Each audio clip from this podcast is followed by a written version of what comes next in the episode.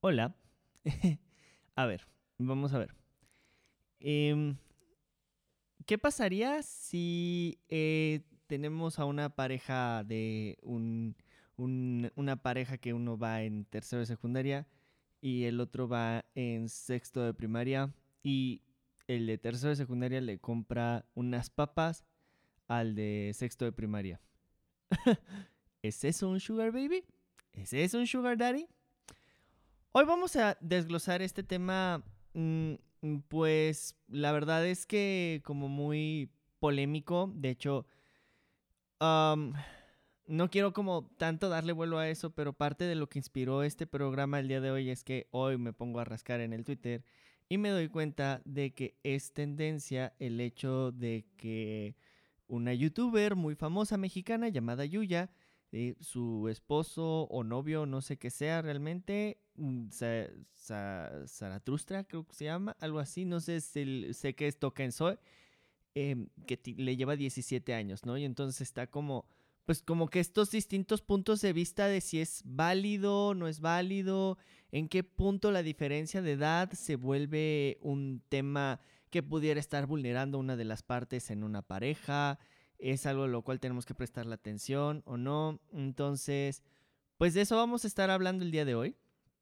Quiero desglosar el tema desde distintos ángulos porque también eh, me meto como que a investigar al respecto de esto y me doy cuenta de que hay mucho como, mm, o sea, como mucho post realmente más desde un juicio moral y desde un deber ser que desde el eh, realmente como que a lo mejor una indagación un poquito más profunda, más psicológica. Em, y también pues está como que esta parte quizás como más de blog de amor, ¿no? De que, qué probabilidades hay de que una pareja en la que existe una, una diferencia de edades importante en la relación realmente funcione o no funcione. Entonces, pues me parece que es un tema que va a estar divertido.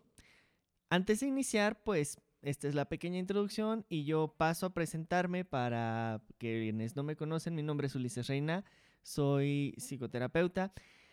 Me está dando esta costumbre de hacer en vivos. Hago en vivos, por lo pronto son los lunes a las 6 de la tarde, las veces que tengo suerte. me conecto más bien por ahí de las seis y media, algo así, pero pues bueno, eh, hago en vivos. Estos en vivos se están transmitiendo a través de Facebook, YouTube, Twitch, Instagram y TikTok. Son en vivos. Entonces, todas las aportaciones que puedan poner al tema acá en los chats, pues son muy bien recibidas porque realmente suman, ¿no? O sea, esto más que nada es una conversación y es una conversación que de la cual queda registro. Si ustedes les gustan los temas que toco acá en vivo, pero de pronto no les da tiempo de verlo completo o no llegan temprano o lo que sea, no se preocupen porque todo lo que yo platico acá en las plataformas, lo subo, se queda en mi canal de YouTube y se queda en mi canal de Spotify en formato podcast. Entonces, realmente lo pueden consumir en el formato que prefieran, en el momento que prefieran. Y pues nada más hacerles mención que si les llega a interesar contratar mis servicios de psicoterapeuta, pueden encontrar ya sea en TikTok o en Instagram, ahí en el link de mi bio, les dejé el link que les lleva a mi página web y ahí viene toda la información para contratar mis servicios, ¿de acuerdo? Esto es un en vivo, entonces ustedes saben cómo funciona este tema del, algoritmo. Para que pueda este tema poderle llegar a más personas, el algoritmo tiene que ver participación, tiene que ver que dejen corazoncitos, tiene que ver que hagan preguntas, que avienten diamantes, todo esto. Entonces, si los temas les parecen interesantes, pues les pido que me apoyen con eso y realmente... y realmente con eso me ayudan mucho.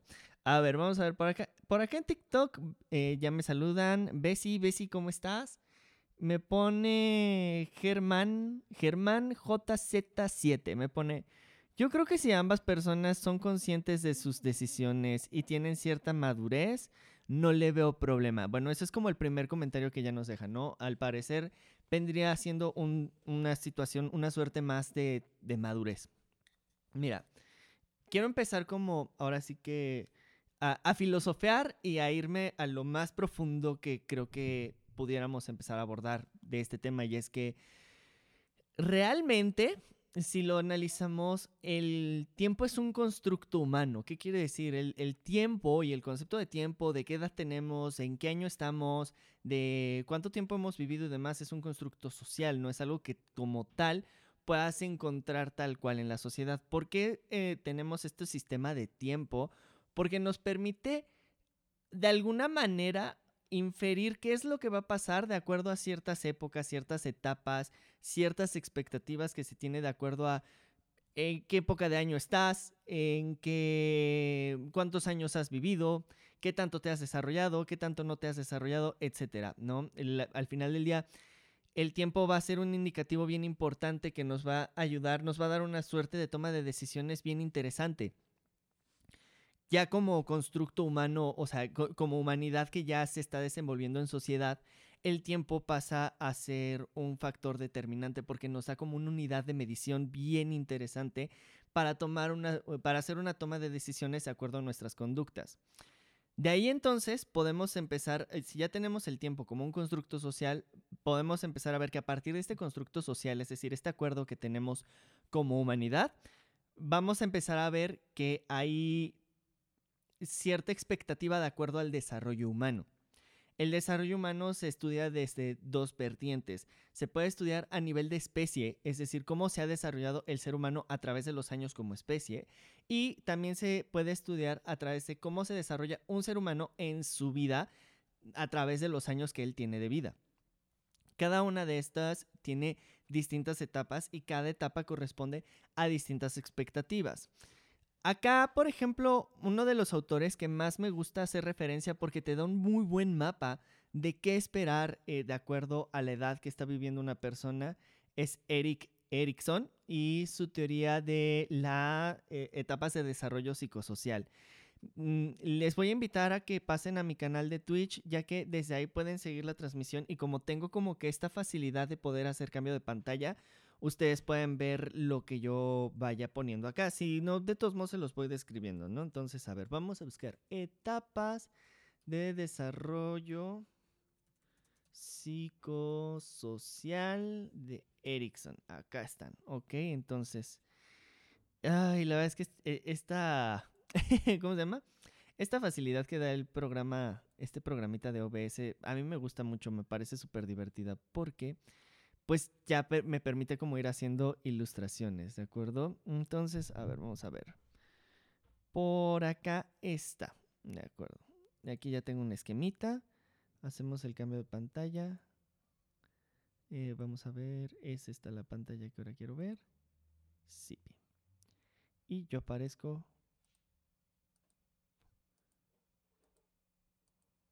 por acá en miniatura. Muy bien.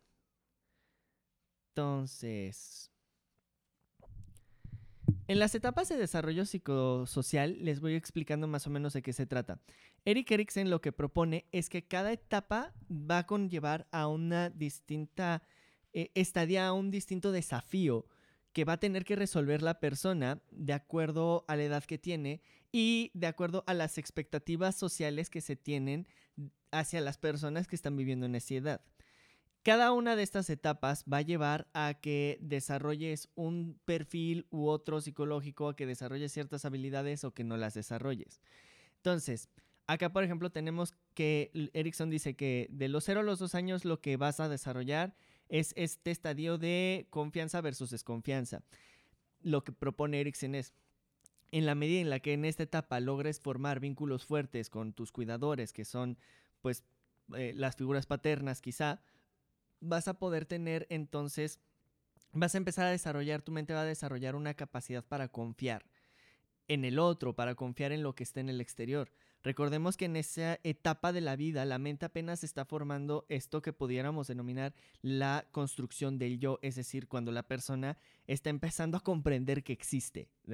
Y esta, y esta definición de cómo sé que existo se vuelve muy egoísta en el sentido de que nada más va a reconocer, el, el individuo va a reconocer como parte de su persona a aquello que le cause placer.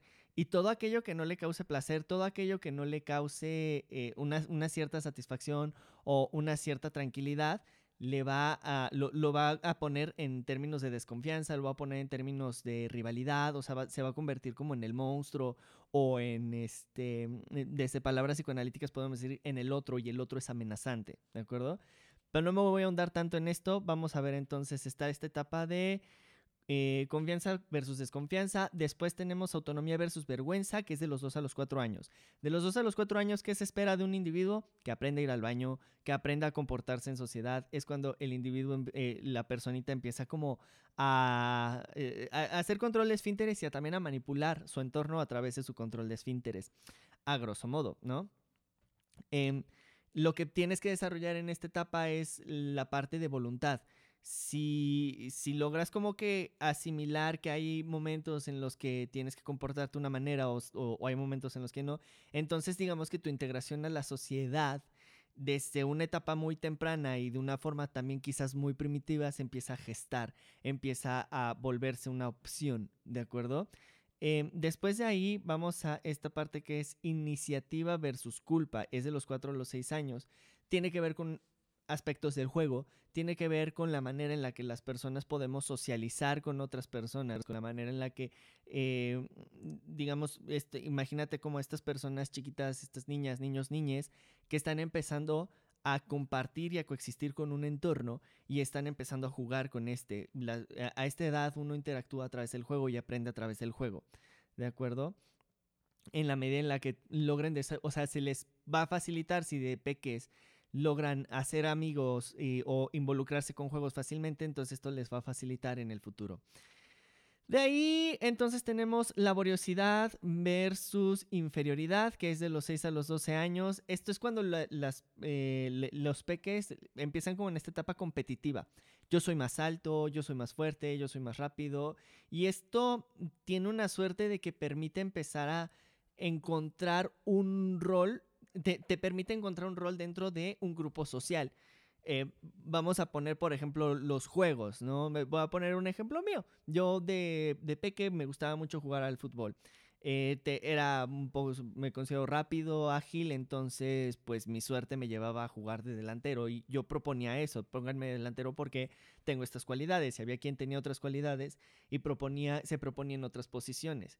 Y eso con distintos juegos, ¿no? También está el juego de policías y ladrones, etc. Entonces ya a partir de estos juegos, si te das cuenta, el individuo, la persona desde estas edades tempranas empieza a ver cómo se va a involucrar con una sociedad, empieza a ver cómo va a empezar a, este, mm, a, participar dentro de la misma, dentro de pequeños grupos sociales que los puedes encontrar en la escuela, que los puedes encontrar eh, con la familia, eh, bla, bla, bla, bla, bla, ¿de acuerdo? Y acá ya llegamos al tema de adolescencia. En la adolescencia, si se dan cuenta, en este esquemita que me encontré en internet, así como que a bote pronto, me parece muy afortunado porque no tiene ya rango de edad. O sea, es decir, de los 12 años en adelante estás en la adolescencia. Entendemos por adolescencia dos aspectos bien distintos. Una es el cómo analizamos la adolescencia desde la parte biológica, ¿no? Que tiene que ver más bien con cómo se van desarrollando el cuerpo. De esto como que ya hay muchísima información, no quisiera detenerme tanto.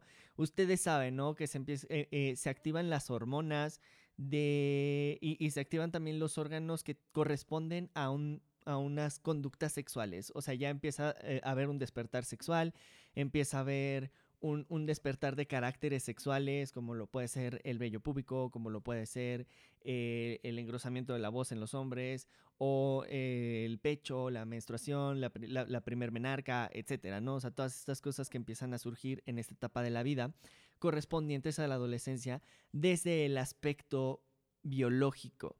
Desde el aspecto psicológico empiezan a ocurrir otras cosas eh, que tiene que ver con, ok, con todos estos despertares, ¿cómo voy a poder integrarlos dentro de una sociedad a partir de una identidad? La persona empieza a tener la necesidad de generar una identidad, una identidad que le permita coexistir y convivir con otras personas en sociedad. A esto, por ejemplo, mm, a mí me gusta mucho citar a Anna Freud, hija de Sigmund Freud, ya que ella justamente, a diferencia de su papá, que como que sus estudios fueron mucho como a la formación del yo, e, en, edades muy tempranas, él se centraba mucho, ya saben, en estudiar como a personas de los del 1 a los 3 años, el de los 3 a los 5 años y este, toda esta situación del complejo de Edipo y demás. Bueno, eso fue lo que él estudió, eso fue a lo que él estuvo prestando atención a lo largo de su vida. Y Ana Freud retoma estos estudios de su papá, pero para aplicarlo con personas que se encuentran en la adolescencia. Em, em, quiero dejar claro como que este término porque lo vamos, se va a volver muy recurrente en, esta conversación que tenemos hoy. El yo, vamos a entender al yo como, mm, digamos, como esta identidad que todos tenemos, que todas las personas tenemos, ¿de acuerdo? El yo puesto desde la parte psicoanalítica, y si quieren acá, igual ya saben, en Twitch les estoy poniendo esquema de yo, ello y super yo.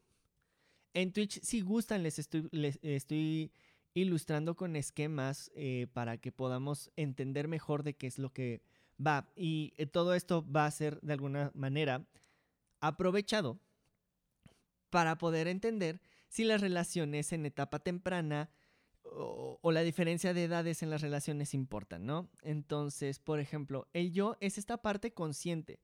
Yo sé quién yo soy.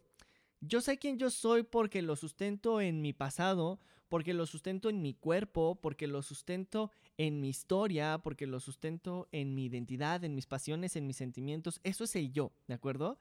Existen estas tres instancias psíquicas que son el yo, el super yo y el ello. El ello corresponde a las pulsiones, corresponde digamos como que a esta parte más instintiva. El ello mm, lo podríamos comprender quizás como esta... Mm, e, es esta parte en la que están las pulsiones, dice el psicoanálisis del Eros y del Tánatos, que son pulsión de vida, pulsión de muerte. Básicamente son los instintos en el ello se encuentra esta información que te indica que si tienes sueño vayas a tomar eh, una siesta, que te indica que si estás en peligro, que corras, que te indica que si tienes un apetito sexual, lo satisfazcas. Ahí está el ello, ¿de acuerdo? Este ello va a ser regulado por un super yo. El super yo se forma a partir de cómo se va gestando este individuo en sociedad. El super yo lo construyen las figuras paternas y lo construye también posteriormente la interacción que tiene con la sociedad a partir de las expectativas. Entonces, ahí está el tema. Si tú tienes un, eh, eh, el super eh, que se está formando a partir de cuáles son las expectativas sociales que se tienen hacia una persona, el yo es quien toma la decisión entre si hacerle caso al super yo o hacerle caso al ello.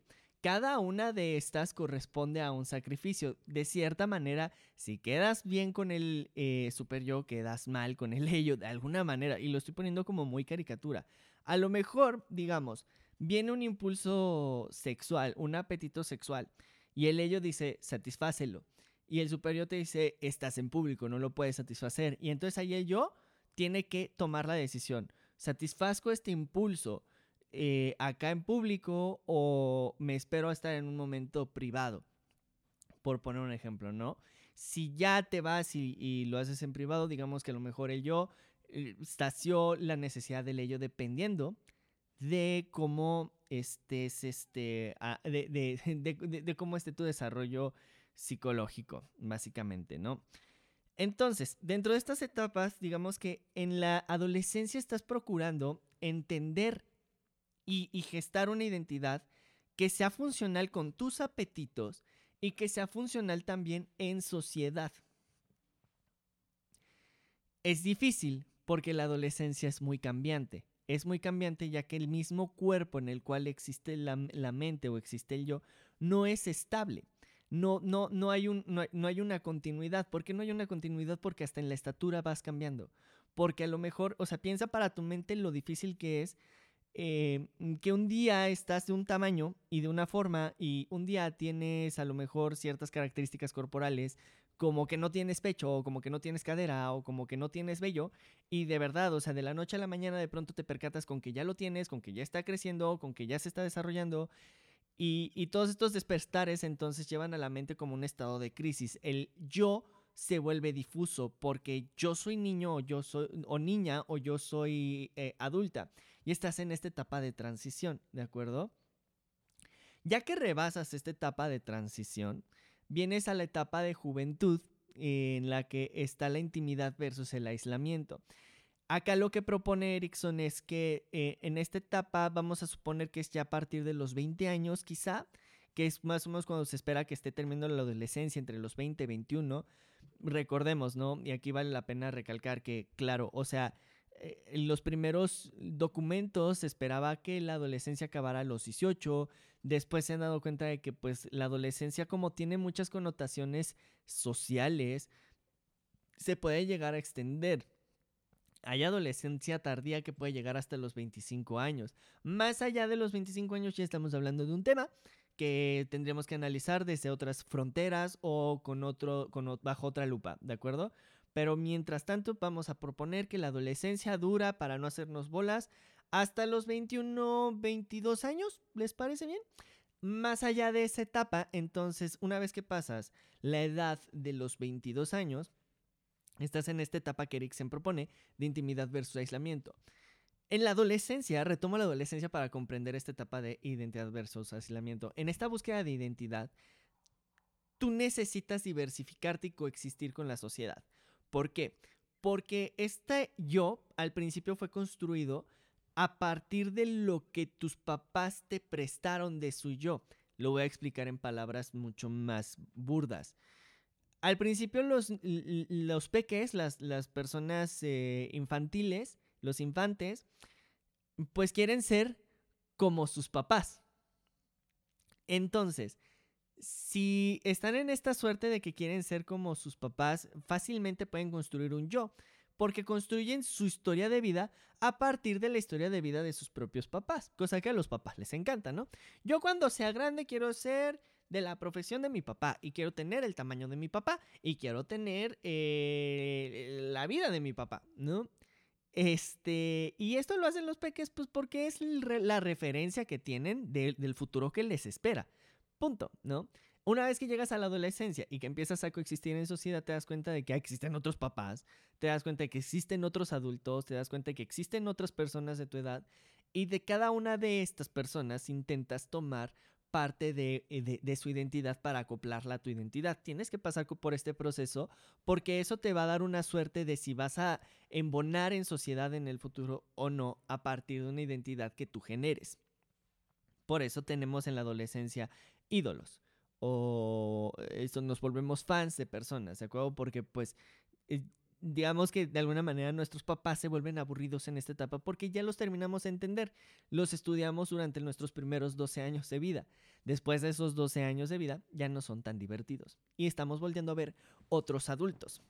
Eso lo voy a dejar así como en, en post-it, dejemos ese post-it porque recordemos que estamos hablando sobre las diferencias de edades entre eh, en las relaciones y cómo estas impactan, benefician o no benefician, ¿de acuerdo? Entonces, déjense acá, en la adolescencia necesitas otras figuras eh, adultas para formar tu identidad.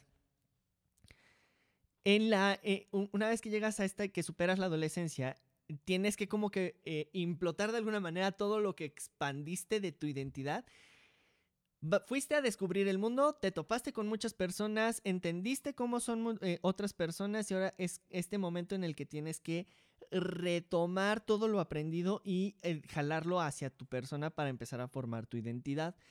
Y esta identidad la puedes empezar a volver parte de tu intimidad. Esta identidad ya es tuya y es para ti. Y la compartes dosificadamente con personas que se quedan de tu confianza. Entonces, por ejemplo, este, ay, el otro día vi esta película, no me acuerdo cómo se llama, y no, no, aclaro, no me gustó del todo. Es una película que tiene que, The Kissing Booth, eh, este, eh, creo que hablan, digo, no, no es que es una buena película ni nada, pero en The Kissing Booth justamente creo que empiezan a tocar mucho como que este tema en la tercera parte de eh, esta transición de niño adulto, ¿no? Y de cómo primero empiezas a tener como mucha, ¿cómo decirlo? Eh, tienes muchos amigos y todos tus amigos son muy, muy, muy, muy, muy tus amigos y demás, y de pronto cada quien en esta, el, el, tomar una decisión de decir, bueno, yo me voy a tal universidad, yo me voy a tal carrera, yo quiero esta cosa para mi futuro y así, inevitablemente te lleva a resignar vínculos con otras personas, a decir, bueno, pues es que aquí nos tenemos que soltar porque tenemos que irnos a otro lado. Y esto eh, se vuelve a lo mejor un ritual mm, interesante, doloroso, como lo quieran ver, ¿no? Pero pues en parte es eso. Tú tienes que eh, eh, retomar como ahora todo lo que expandiste para poder formar un yo, para poder formar una identidad, regresarlo a tu persona y llevártelo para tu propio camino y empezar a ser como más selectivo con las relaciones que vas teniendo. Nuevamente, lo pongo como post-it para este tema. En la adultez, lo que viene, el, reto que tienes es el de generatividad versus estancamiento. Básicamente en la adultez entras al juego de la economía.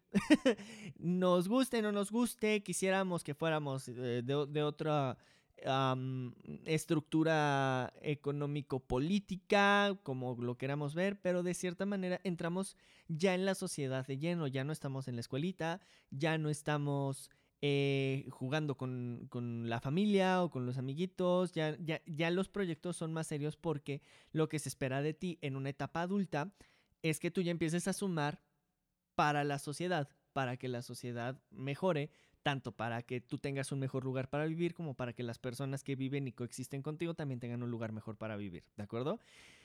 Esto conviene porque, digamos, si lo empiezas a ver a nivel económico, eh, la generatividad versus estancamiento te puede llevar, eh, y, aquí por ejemplo tiene el nombre de estancamiento, pero hay otro que en otros, textos dice que es autoabsorción.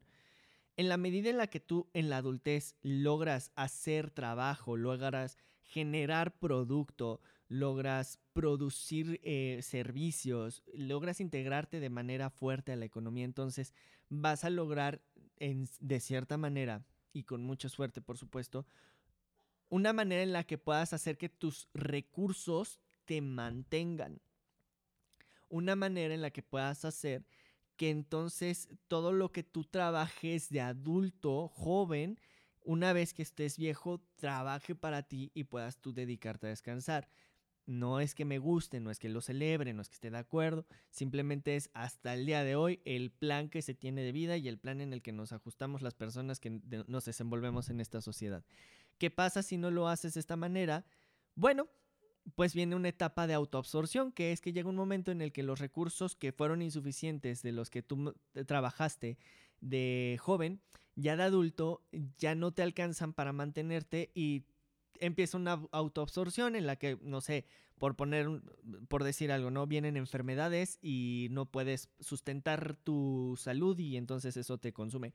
O no tienes para encontrar eh, alimento y eso te consume. O no lograste formar relaciones íntimas y entonces la soledad te consume. Ese es más o menos el ejemplo. Sé que suena feo, sé que suena drástico, sé que suena de muchas maneras, pero pues es lo que se proponía. Pensemos también que Eric Eriksen era una persona que propuso esto, me parece que en los 70s o 80s. Y al final, en la madurez, en la vejez, viene la etapa que se llama integridad versus desesperación. Lo que se propone en la integridad versus la desesperación es que una vez que tú ya viviste, suponte que ya tienes 60, 60, 70 años, quizás 80, dependiendo las expectativas de vida que tenga cada quien viene una etapa en la que tienes que delegar, ¿no? Ya te tocó a ti trabajar, ahora toca delegar, ahora toca dejar, um, ¿cómo decir? Dejar legado. Si tú logras dejar legado, entonces se forma una integridad. De alguna manera, tu identidad tuvo un propósito, tuvo una historia y tuvo y tiene un sentido de continuidad dentro de la sociedad. Si no lo logras, desapareces, ¿no? Y esa es como que la gran angustia de muchas personas que ya se encuentran en la tercera edad, que pueden que sienten que van a desaparecer, que sienten que vivieron una vida sin ton ni son y desaparecen, mientras que otras personas a lo mejor se empiezan a preocupar más por qué voy a heredar o cómo puedo transmitir los conocimientos que yo generé a lo largo de mi vida o qué puedo hacer ahora que ya tengo resuelto todo, a lo mejor pongo una fundación, etcétera, ¿no? O sea, son distintas maneras en las cuales pues puedes encauzar tu vida. Por supuesto, eh, pues ya con esto tú puedes hacer un plan de vida, ¿no? Eh, ¿Qué te gustaría a ti? ¿Te gustaría lograr eh, una, eh, lograr poder hacer como relaciones íntimas con personas con a las cuales tú les tengas confianza o te buscarías un aislamiento, eh, te gustaría lograr un sentido de generatividad o te buscarías un autoestancamiento o una autoabsorción, qué tipo de vejez vas a tener. Ahora, el detalle es que estas son preguntas que difícilmente la mente puede planificar porque la mente en realidad solamente puede hacer planes a partir de lo que ha vivido. Es decir, si tú al día de hoy que me estás viendo tienes 15 años, entonces tu mente le da para planificar tu vida hasta 15 años en adelante. ¿Por qué? Porque más allá digamos que es un concepto de tiempo que la mente no entiende. Recordemos, como empecé en este en vivo, que el tiempo en realidad es un concepto social, eh, eh, humano social la mente no, eh, no, es un concepto que forme parte de la naturaleza humana, guiño, guiño, entre comillas, o sea, me refiero como una naturaleza muy biológica.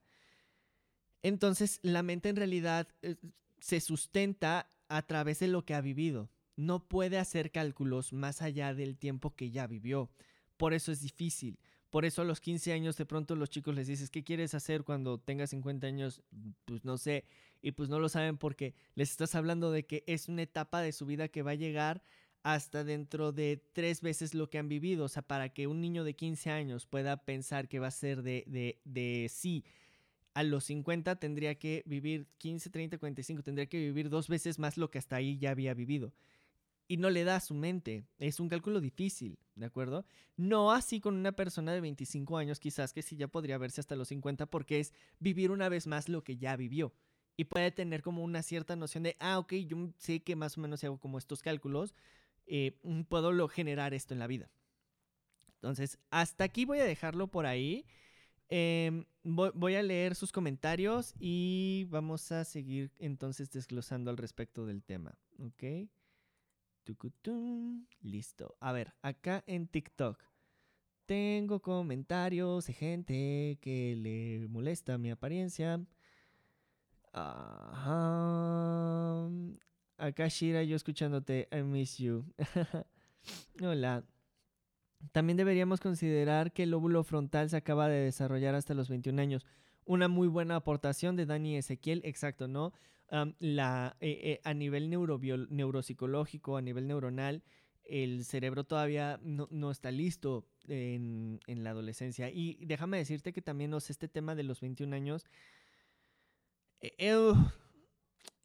es un estándar, ¿ok? Y, hay que también tener como bien presente esto a lo largo del, del tema. Esto es un estándar, esto conlleva simplemente como a porque piensa que cuando pones estas reglas, estas leyes, esta, eh, estos márgenes, pues no lo puedes hacer como de todas las personas forzosamente a los 21 años ya lograron su desarrollo neuronal, pero antes de ninguna manera. Hay casos, hay excepciones, hay situaciones, etcétera, pero como no